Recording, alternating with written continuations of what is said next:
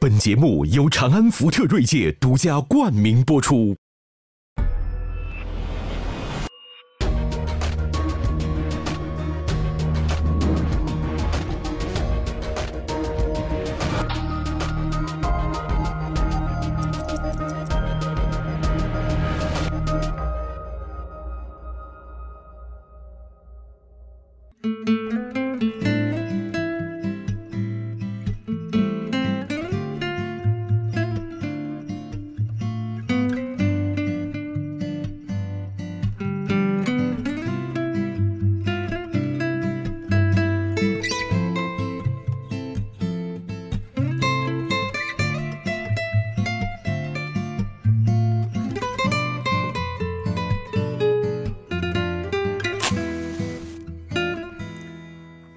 点香啊，欢迎陈志武教授。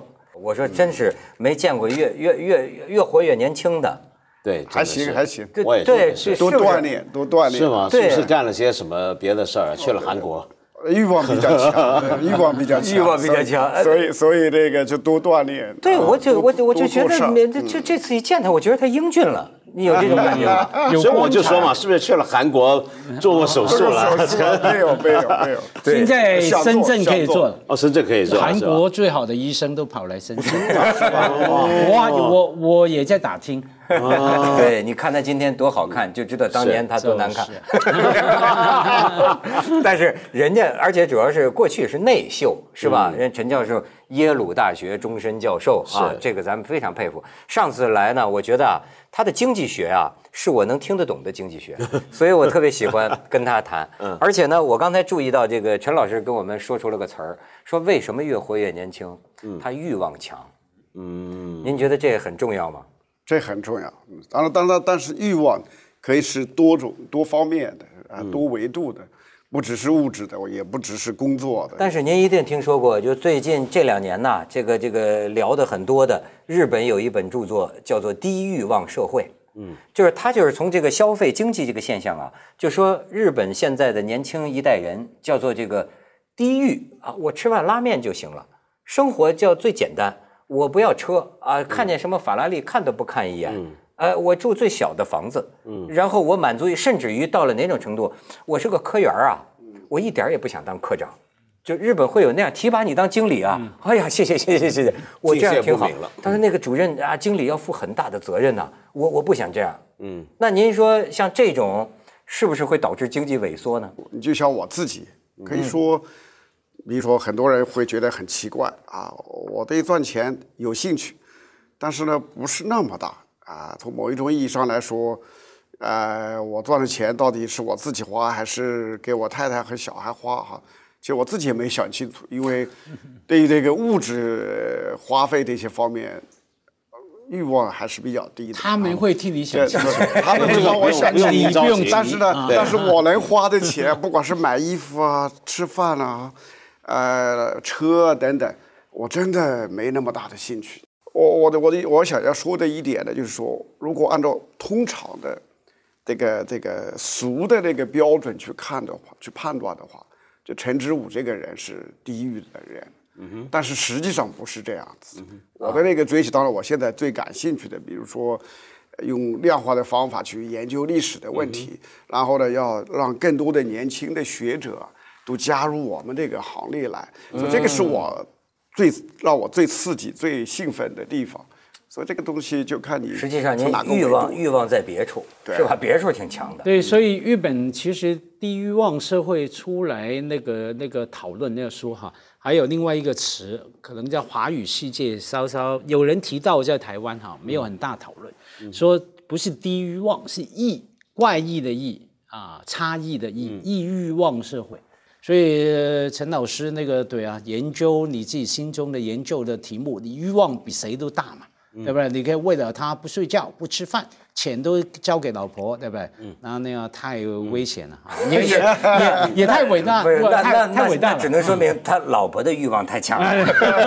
我我想我想就是跟进刚才文涛讲那个事儿啊，就是因为日本这个情况很特别，我觉得。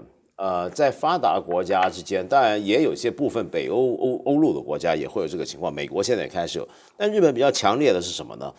就他一方面人，我们知道他过去八十年代、七八十年代的时候，他就有点东京就有点像现在的北京、上海，嗯，就是满大街的那个 OL 办公室白小白领女生都在背名牌包，对整个社会追逐名牌。乃至于当年你在亚洲要买这些所谓的欧陆名牌，那最好的地方就是日本。那到了今天呢，东京仍然可能是全世界你消费来讲，你要买东西的话，它是最多选择的地方。可是另一方面呢，它同时社会上出现很多人，而且把它当成一种生活时尚潮流，我觉得这个最独独特。我们知道所有的那种潮流媒体、时尚杂志，都在每天每一期每个月给你提供的是各种消费讯息。对，你要买什么衣服好，你家里面要添个什么，你会更幸福。但是日本的现在这些时尚杂志，它会鼓吹什么呢？比如说我们这几年都听说过的断舍离，不是有一个女孩子现在红到美国去了，她那本书在美国的亚马逊排行榜都在前十名内，专门教人丢东西。对不对？专门教人怎么样清理家、整理术嘛，对不对？对对对把你家的东西丢得一干二净，不连过去跟同学拍的老照片、男女朋友写的信全都丢掉，然后呢，剩下最少的东西。那么，当你剩下的东西这么少，你觉得我的生活好轻松、好简单？那么再接下来会怎么样呢？他就告诉你，你现在买东西的欲望就会减少了，你会活得更幸福。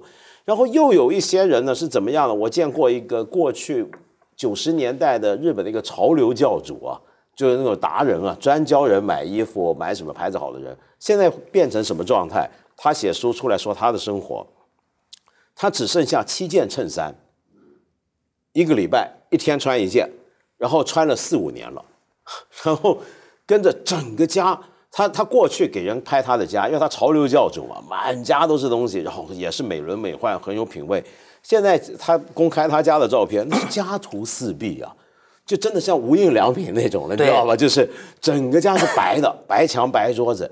那现在他们追求这个，这个变成潮流。那于是很多人就说，日本这个社会啊，之所以近几年一直在提倡说要靠内需带动经济，一直带动不起来，一直有问题。你觉得这个是互为因果的关系吗？啊、当然有一一一定程度上有一点关系啊，但是总体来说，我倒是觉得日本社会总体上呢是太单调了，它整个文化过于保守，对于个人的那个呃个人主义的追求，呃这个境界还还不到位的啊，因为其实你说美国从那个收入水平，然后其他的物质供给方方面面，也完全可以让他们变成所谓的低于社会。嗯，但是实际上我们看不到美国社会真的有那么多的人没有干劲，然后那个欲望那么低，不是这样子。嗯，关键在于就是说，他整个社会鼓励的是你每一个人，你就是你，你有你的个性。你有你个人的权利，有你个人的这个追求，不要去什么都跟风啊、你实际上你要太跟风的话，别人会觉得你这个人啊、没有你的没有你存在的价值啊。可是收回话说回头啊，断舍离那些哈潮流教主，我听到一些年轻人的说法是说，那你也总得先有才能断啊，才能舍才能离啊。就像偶尔我也这样跟我老婆说，她经常说家辉你开什么跑车啊？周润发都坐大地铁、炸公车，真的。我就是啊，问题是周润发知道他不坐公车的时候，他坐私人飞机也可以，而且他曾经拥有什么 Rolls Royce 这个那个哈，你知道他你有选择，当你一个社会有选择，或者说你有信心哈，你有选择的时候，我觉得断舍离可能说的比较容易啊。今天丢掉，我要买他已经到了一个富裕社会了啊，我哎可以买。你你说的还真是，但是呢，我前两天呢看了一篇文章，这人是中国的一个留学生。哎，我觉得我看了他的，我才明白到日本不是一直这样的，是不是有点繁华落尽，归于平淡？就是因为他讲他是上个世纪八十年代的时候留学去日本的，嗯他说那个时候我看到啊。就是那个垃圾呀、就所有人家门前那个垃圾啊，都是八成新的冰箱，那就是八成新的冰箱就被扔掉了。然后他说，呃，到别人家里做客，那个东西多到啊，他说你坐在榻榻米上都要担心怕碰到了他家里的什么录音机、摄像机、电视机，什么机，全是那么多的东西。然后他说，但是呢，我亲眼看到了这么多年，他是觉得日本现在这样也挺好。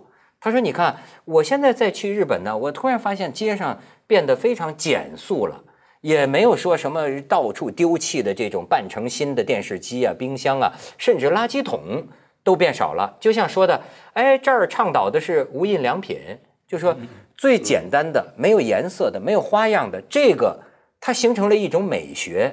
那就整个社会觉得啊，不要买多余的东西。嗯，哎，他就觉得这样，呃，其实他倒觉得挺好。”但是您说陈教授，这要从你们经济学家的角度上来看，这样的社会，这个这个经济算没活力呢，有活力呢，还是人民生活幸福吗？我觉得还是这样的社会有活力，也是只要他们自己幸福就可以。其实，呃，尤其是我知道，在中国的经济学家普遍的追求的是啊，GDP 快速的增长，总要在增长，要百分之十。百分之八，至少要百分之七。嗯，其实我是觉得，呃，当然，因为中国原来是那么久、那么多世纪啊，温饱都没解决，物质总是短缺的，所以我们总是想要做更多，啊，要有更多的东西、更多的钱，家里面什么东西都装得满满的哈。呃，其实这个到最后啊，到当当收入和物质供给啊达到一定的水平的时候。呃，还是每个人个人过上自己喜欢的生活，那才是最重要的。所以我就觉得，按照呃中国的习惯来看的话，好像你没有增长，像日本这样的社会，不只是低欲望，而是非常的消沉，没有出息了啊。然后欧洲也是这样子啊，你看看欧洲的。西欧的西欧的 GDP 增长速度一个两个百分点，那算什么？其实我想一想，不叫增长，中对对啊，按照中国的标准是不叫增长的哈。所以很多的国内的这个经济学家就总说啊，你们啊英国，你们法国人、德国人啊，怎么那么没有追求、没有欲望嘛？颓了。其实我是觉得他们生活的很好啊，啊，已经这么好了以后。那那那非得要工作的那么勤奋，呃，总是每天啊，像那个火炉啊，火桶一样的，就烧得很旺。那个到最后的话，可能把自己的寿命啊都弄得很短。呃，所以我就是看到，比如说像香港啊，可能也是很多的，特别是内地人，觉得香港现在啊这么消沉，什么增长也比较难了，然后这个也贵，那个也贵，好像也没有太多的这个收入啊，这个增长前景。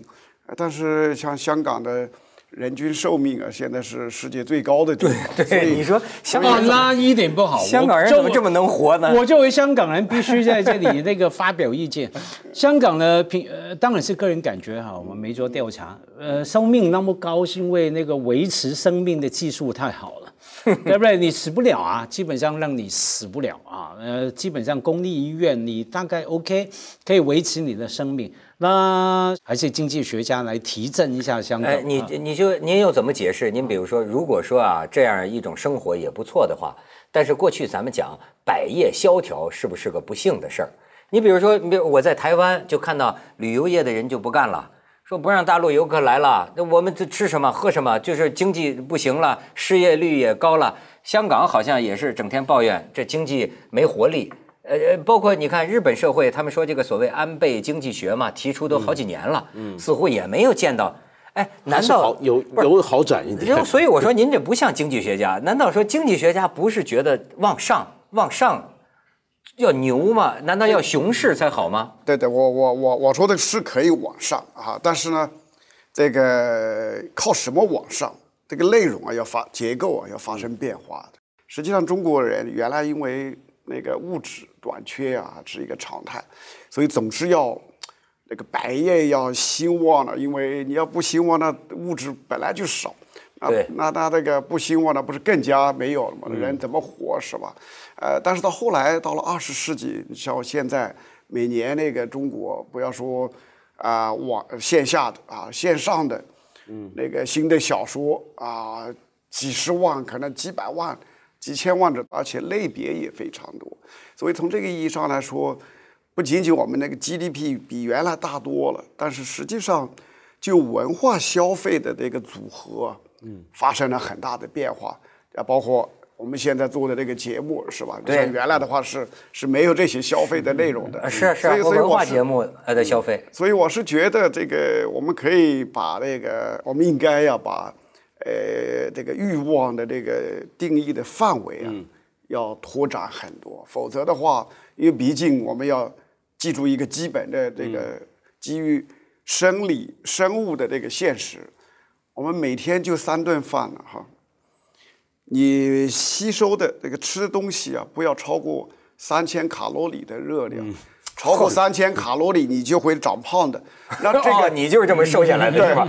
三千 卡路里热量的上限，嗯一天三顿饭。你比如说李嘉诚啊，他是曾经是华人首富，现在马化腾是华人首富啊。你说他有几两三千万啊，不两三千亿的个人资产以后，你说他一一天吃多少顿饭呢、也是三顿饭了。那那您说我有钱了，想想有个游艇，这是过分吗？啊，这不过分。呃，那比如说刺激人往这方面追求，对是好还是不好？啊，这是好。这好，但是实现不这时候我。我我我可能会觉得奇怪，那个那个你要自己要花很多的精力啊，去找人去帮你把游艇去维护啊等等。要是我的话，我去租一个游艇，那不是更简单？经济学家会算账。但但但是这个东西，如果有人他非得他买了游艇，他就高兴买了私人的飞机，让他觉得哇，今天很满足又更满足了，又更有有刺激的地方，有兴奋的地方，那也也蛮好的。我我有个这个富豪朋友，现在就是把他这个私人飞机气死了，他就说，他我这个私人飞机我买了，我想飞的时候都飞不了，因为你都要事先申请航线。是我不想飞的时候，他老打电话来，哎，你是不是要飞一趟？他花那么多钱，他现在甚至觉得，呃不如把我们几个有私人飞机的合组一个公司。现在是有对，平常就就就就出租了，或者还是怎么样？是，现在有专门的公司专门干这件事儿。但是我想说回头啊，就刚才我们说的这种低欲望啊，它其实不只是日本的一个现象，欧洲也越来越越明显。在我在丹麦的时候，就看到车街上的车啊，有些人开奔驰，他那个奔驰跟别的地方的奔驰或者一些名牌车，反正这种名牌车，不管什么牌子也好，它前头那个车顶的那个呃车头盖上不都有个标吗？那个标有的是立起来的嘛，不是特别酷嘛？就你觉得一撞就那个东西就把你撞死的那种标，他很多把那个给拆了。我就一开始是以为他们撞得太猛，老把那个那个标给撞了。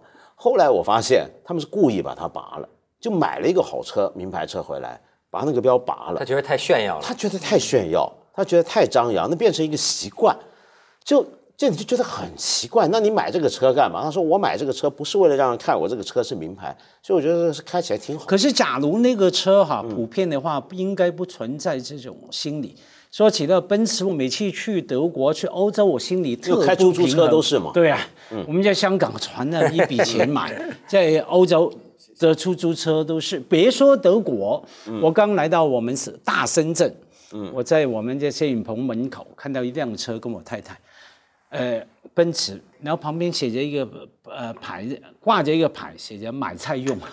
因为我们说哇，对啊，我说我来看深圳多有钱，买菜用的，你出去看看。我不晓得为为什么哪个大户人家几辆车指明叫买菜用而已啊，那不是买菜用什么？所以就是我我就说，所以他们那种低欲望啊，或者是要节制欲望，现在而且还得到一种呃很深的一种伦理证据的支持，伦理论证的支持是什么呢？就是现在越来越多人认为消费过度是一个呃会带来很多社会问题的。呃，比如说现在我听到他们很多人有这种批评。第一，那先不用讲环境问题，比如说垃圾过多，那么这是一个环境问题。第二个问题是什么呢？我们去看常常被消费过度过或者过度买的太多的东西，是一些被廉价的东西。所以现在你知道，很多人，比如说以前大家现在都会流行买那种呃叫快闪时装嘛，嗯，就是快时装嘛，或者说是那种呃很廉价的，不断的每个月出新款的那种牌子，现在被很多人唾弃，是因为认为它很便宜，但是那个便宜背后的环境代价跟社会成本太高，那所以他们要抵制这个东西，他们认为买的越少，这个人活得越健康，而且越道德。那么现在有越来越多是这样的讲法，包括在美国都很流行。那这些讲法都在鼓吹大家要压抑这种消费的动力。那这个东西，呃，OK，我们刚才说到，的确经济呢发展到一定程度，大家生活满足了、幸福了，是不一定要追求 GDP 增长的。但是如果说真的中国有一天大家也都觉得啊这样生活就很好了，就不想买东西了，真的觉得买东西没必要，那这个东西。经济学上面会怎么来判断这种情况呢？呃，原来有一个叫罗马俱乐部，哈，就相当于一个智库一样。是。呃，他们出了很多书啊，其中有一本呢，就是呃增长的极限。是。啊，当时他们就觉得啊，这个就像我刚才说的啊，一天就三顿饭是吧？你就要穿那么多衣服。嗯。一个人不管你有多少套房子是吧？但是每时每刻。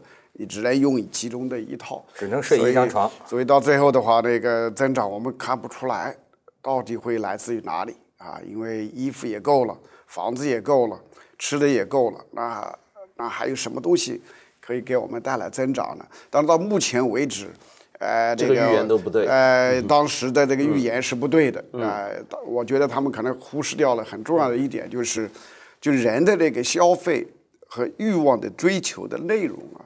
不断的在变化，嗯，呃，所以像那个他们罗马俱乐部写那个书的时候，没有迪士尼世界的啊，那个虚拟的那个坐过山车的，嗯，啊，还有那么多那个虚拟的人造的那个那个世界啊、经历啊等等，这些让我看到就是确确实实。你只要有不断的有新的创新的出现，嗯，让我们像现在我们都花那么多时间用微信啊，啊上网啊，然后啊还有网上的那么多的游戏机啊等等啊，这些都是这个游戏花的时间那么多，大家花愿意花的钱啊也很多，呃，你说这些有是不是人必须要的？不是的，没有这些是活不下去的，但是呢。这些东西带来了以后，给所有的人，给人类社会是带来正面的影响还是负面的影响呢？我是觉得正面的影响是唱主角。所以陈老师，因为这个人的一辈子啊，尽管活的也是九十年或者是一百二十年，但是我这一百二十年里面经历过的这个感受，不管是物质上的感受还是。我就喜欢那个游戏啊，哈，这个这个就就是给我带来一个完全不一样的那个那在陈老师，你这个还是蛮有价值的。你你你所说的是不是经济学里面的 one o one 是说供给契机创造需求嘛？当你的欲望啊，你以为啊，我赚十块钱有十块钱的欲望，当你赚到二十块，口袋有二十块。对不起，你的欲望不会停在十块钱那对，这个我最有体会了啊。对，但是这个，但这个是我觉得其实还牵涉另一个问题，就是整个产业创新会带来你的欲望，你要消费的目标也在转移。比如说举个例子，刚才我说的潮流教主，他今天也许活的是家徒四壁，只剩下七件衬衫，但是我注意到他桌面上有一个苹果电脑。那个电脑或者他的 iPad 或者他手机里面可能下载了巨量的 APP，每一个都要花钱。然后他也许不买衣服了，但他游戏里面的角色，他常常每个每个星期花几百块美金在帮他换衣服。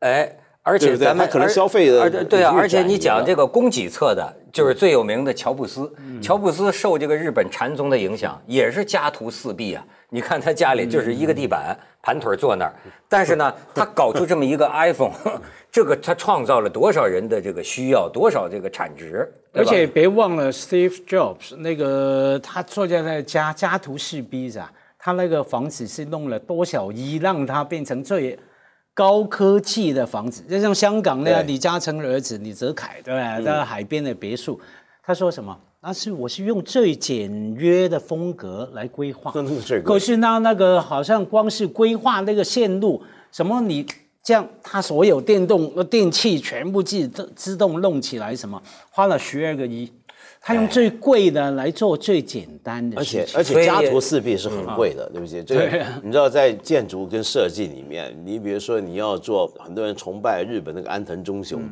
那种清水墙、清水混凝土墙，那个造价非常非常贵，因为那个工太难做。所有建筑跟设计上面，你看的越越简单的东西越贵，对，但是呃陈教授，您跟这个中国的年轻人经常有接触哈。你看现在不是流行讲什么佛系嘛？似乎感觉呢有这么一些小清新，哎，似乎他们现在喜欢一些个呃无可无不可，哎，什么事儿都不要太过这样的一种生活方式。呃，您对此有感受吗？呃，应该说现在这个大家的追求是越来越多元化了。嗯，你像我们那些六零后，可能更单调的，大家都是想到中国向何处走。对对啊，这个以后中国怎么办？所以我这个是我们六零后、五零后的这些人每天在想的。我是想要走出这个境界也蛮难的。就就就当年那个最著名的就是中国这个第一代企业家，就是改革开放那第一代企业家。后来有一个人听说坐了牢的，他最著名的段子就是自己坐着这个投机倒把，对吧？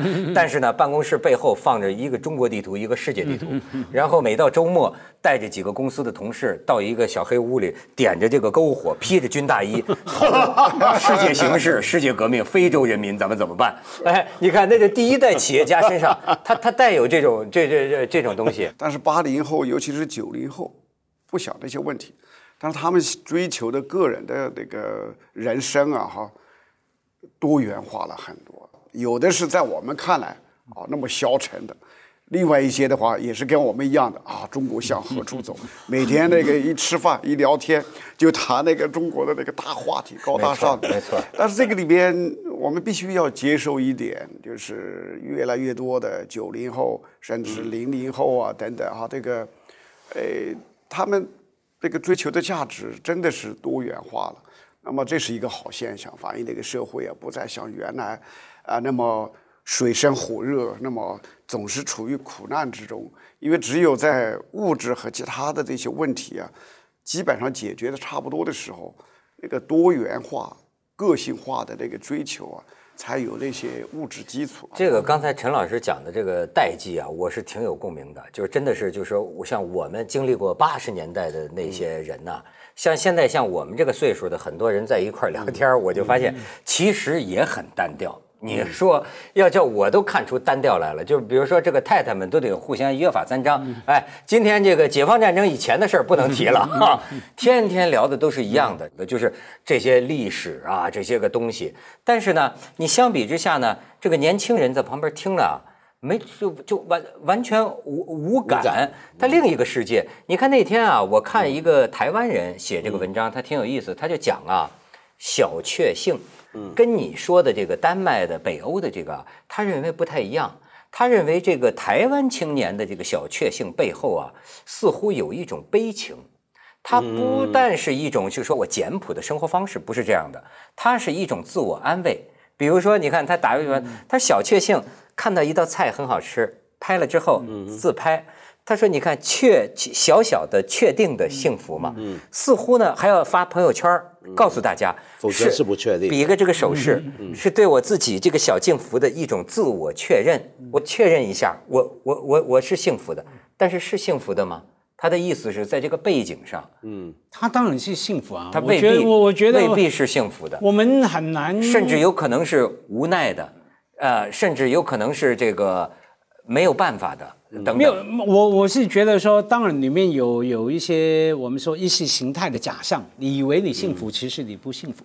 我在想，经常每一代看下一代，也经常难免会从这种角度看。我想起我小时候在家里外面走廊跟小孩玩，我们那个年代玩斗枪啊，怎么讲呢？豆要枪唱豆，打出射豆子假装啊杀个杀那个日日本鬼子啊，打来打去这样。那我爸经过又觉得，你们这玩好玩吗？男人大丈夫要打就真的打啊！我们起义吧。我说起义什么？呃，反应反 呃你爸反从小就叫你反英反英，反对英国殖民啊，对啊，起义英国殖民地人啊，起义你这样啊。爸这个觉悟，其实啊，对对，那那在他眼中看来，你这一代哈，总是觉得在他眼中是太没出息了都不反应呃虚无的哈。可是你每一代也每一代的幸福感而且更重要是那一代，他不仅是玩这个，他有他其实他立大志的地方。不要小看年年轻人，我但小确幸是好的。不是，就就咱们比如说你讲这种低欲哈，我对这个呃陈教授刚才讲的，就是当年的我们有一种特有的如饥似渴的那种感觉啊，感受很深。你看，呃，比如说，是不是当物质极大丰富了之后啊，人没有那种如饥似渴？你像当年我们这个八十年代的时候啊，我就记得啊，那就是就是那种饥渴感，哎，看什么书啊？看什么叫十八世纪法国哲学？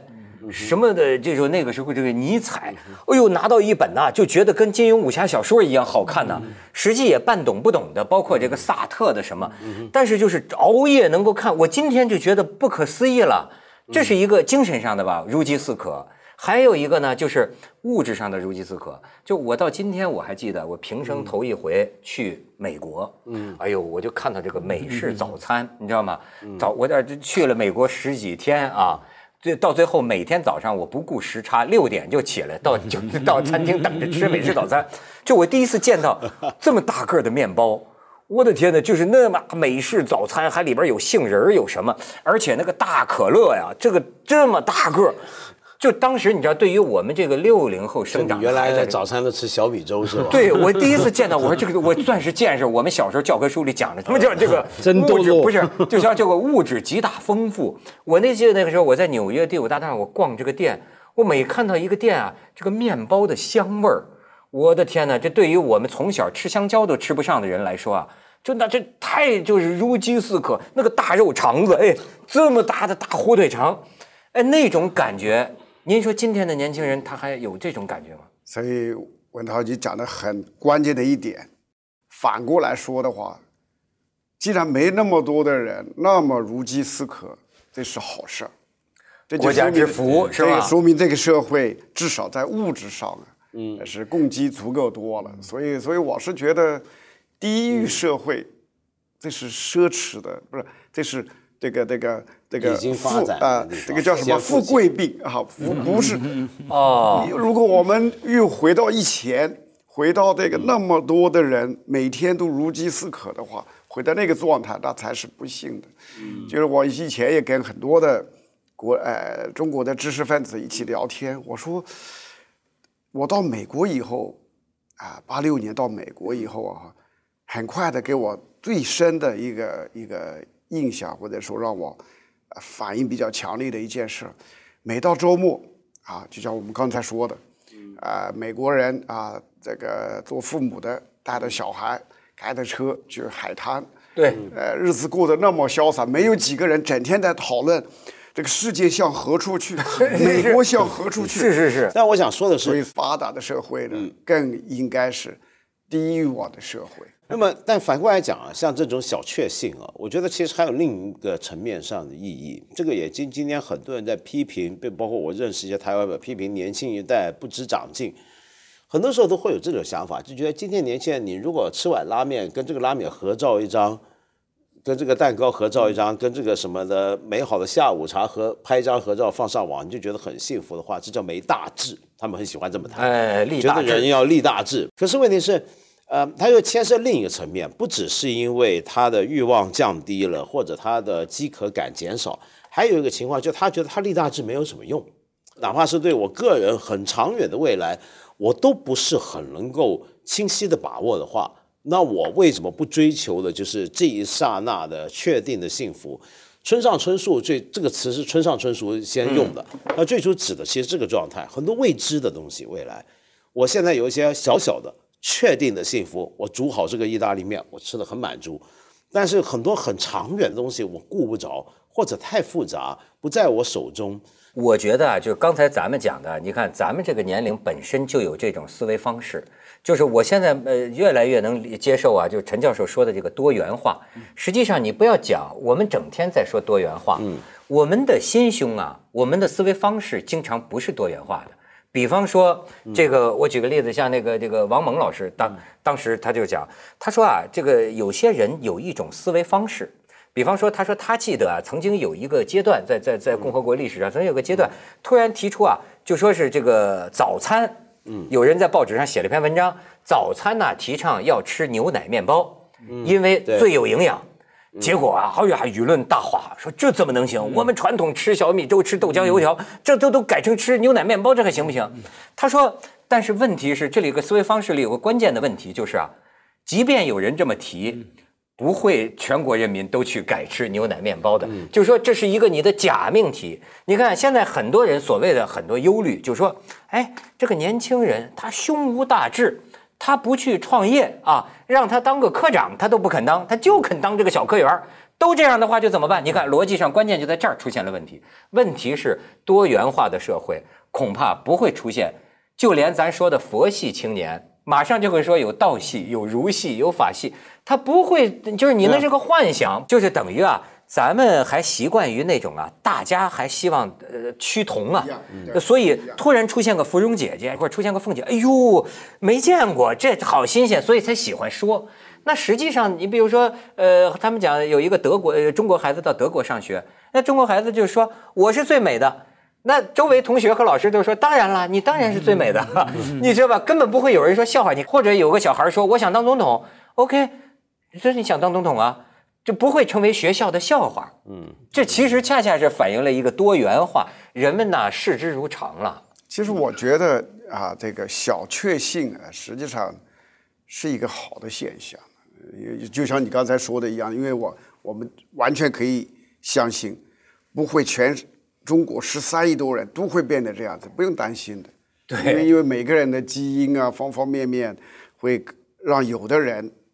不会这样子，打死他也不会。他想去做总统，所以用不着那么放心，他做不了。但是能够，就是说让实际上我要我看的话哈，看到有一些年轻人满足于这个小确幸啊哈，如果他分的真的是很投入，嗯，很喜欢，很很享受这种境界的话，我觉得这个是非常。非常个性化的表现，对，而且这样的人是这个境界是很高的，安贫乐道也算。呃，不，那当我们说小确幸的时候哈，我们之前讨论过哈，别忘记中间有真的有年龄的问题。刚文道说的村上春树，当他有这种感受的时候，别忘记，当他写说，哎，你看这些人小确幸，我说我因为做不了什么，我做个 spaghetti，我很确小确幸。别忘记他是什么年龄。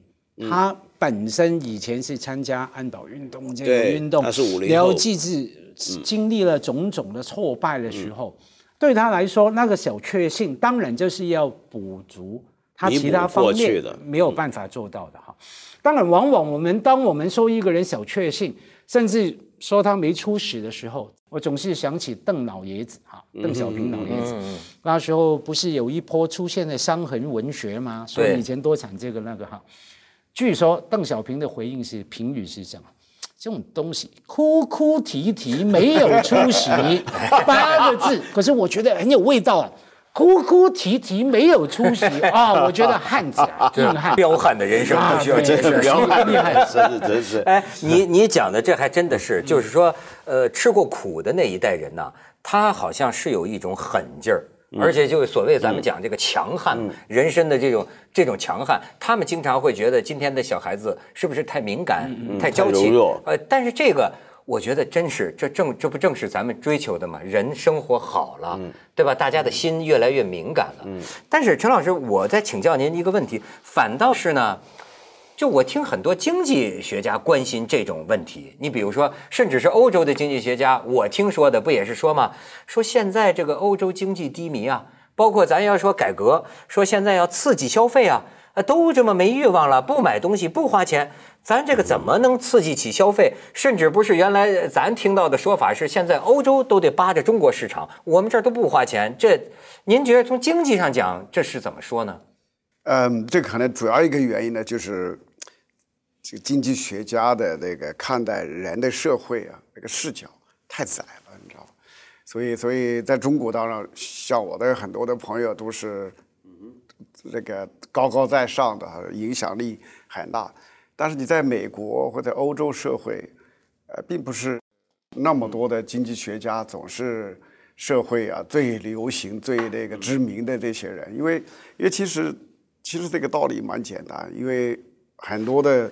经济学家呢只知道用 GDP 等等这些指标来衡量社会的，呃，但是呢，啊、我们刚才谈了这么多，实际上，呃，我们这些经济学家呢就经常忘记了哈，每一个人的追求，如果是多元化的话，那么进步和不进步的那个定义啊和方式啊都会很不一样。比如说，举一个具体的例子，我最佩服的是什么样的人呢？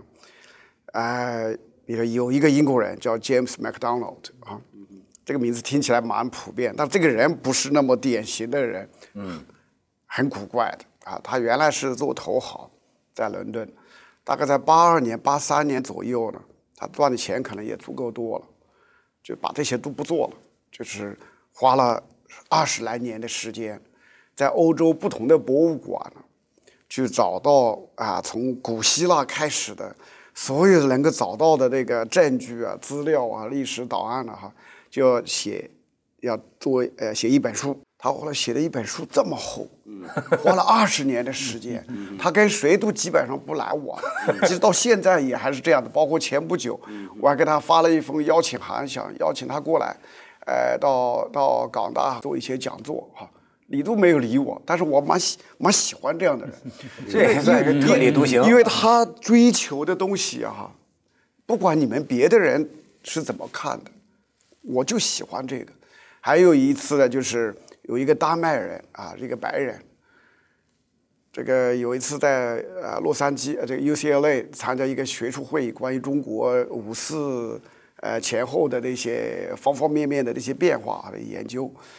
然后这个人让我很佩服的什么呢？就是全世界就没有几个人研究的一个话题，他一辈子就在研究这个话题，就是五四运动前后啊，哈，当时在中国的知识分子里面有一次很大的关于这个人为什么要自杀啊，就自杀人的心理和当然当时后来我。根据他这个做的那些研究给我们讲的，让我很佩服。我后来再看了一下以后，哇，那个时候的中国的知识分子啊，也有两派，有一派是比较典型的，自杀的人肯定是有病的，是吧？怎么可以选择自杀呢？而另一派的话，觉得哇，这个是一个很高尚，最高的境界哈。哦，哲学的自杀，因为你这个没有别的人逼着他，又没有讨债，他自愿的选择自杀。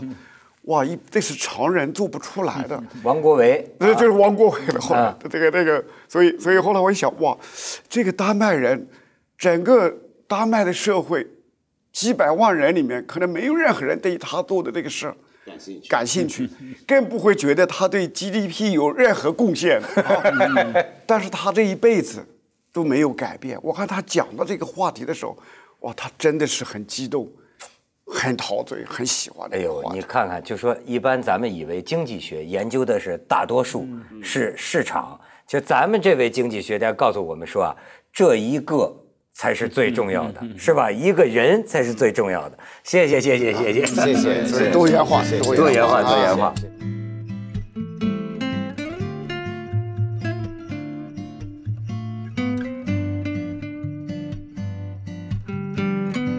说这个所谓安倍经济学嘛，提出都好几年了。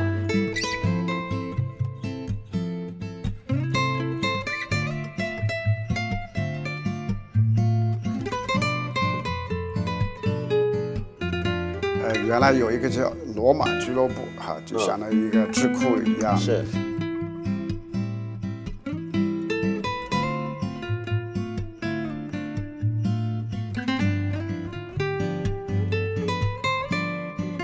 拜日本那个安藤忠雄那种清水墙，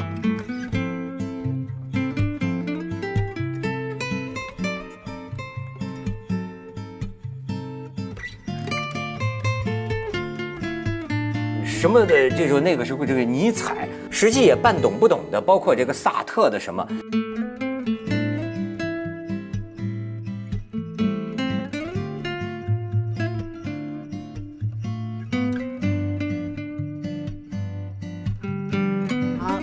身以前是参加安保运动这个运动，他是50了后。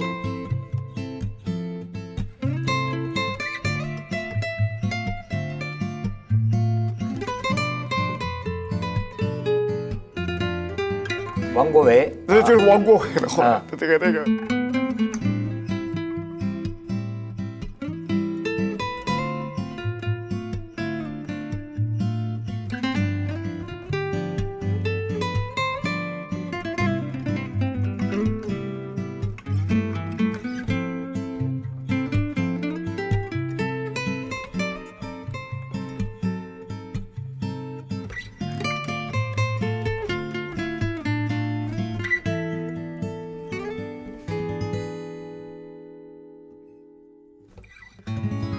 这世界很酷。